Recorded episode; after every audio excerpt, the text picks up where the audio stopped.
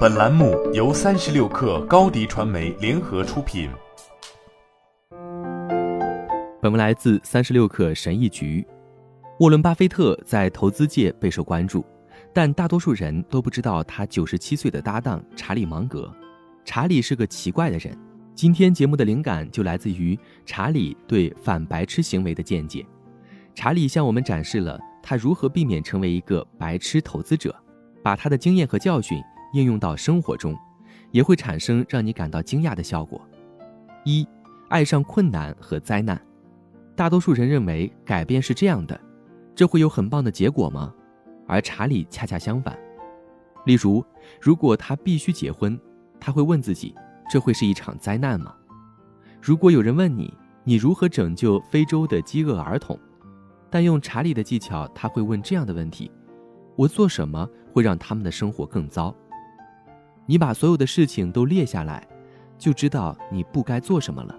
这是一份不要做清单。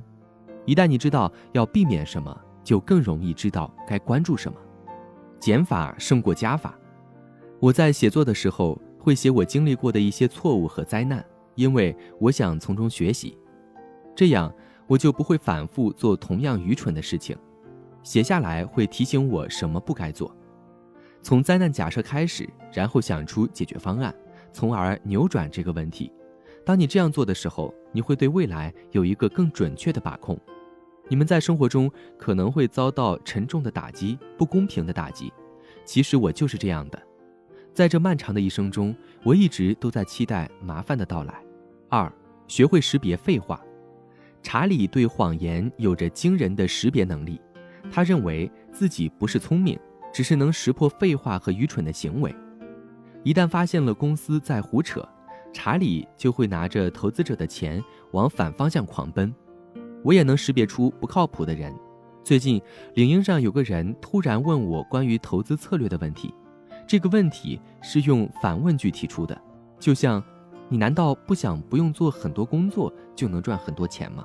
他大学毕业两年了，我马上说谢谢你的提问，我不做网络营销。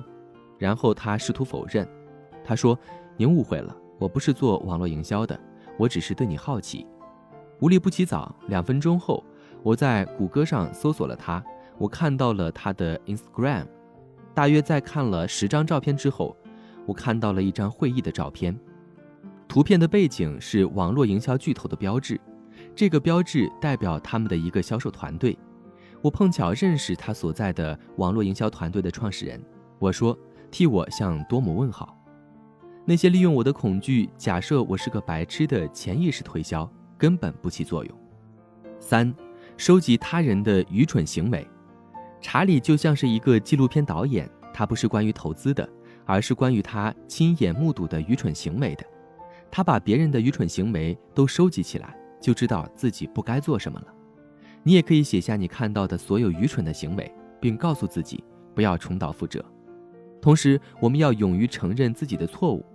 当我犯错误时，我有时试图掩盖它，但在舞台上，面对四万名观众，查理向他的忠实投资者承认：“我们没买谷歌，让你们失望了。”承认错误会产生责任感，它会在你的大脑中留下一个假想的书签。告诉你不要再这样做了，否则你会变成一个白痴。四，专注于避免愚蠢。其他人都想装聪明，我只是想让自己不傻。我发现，要想在生活中出人头地，你所要做的就是不犯傻。其实，做个不犯傻的人，比大多数人想的要难。五，查理的抗愚蠢术。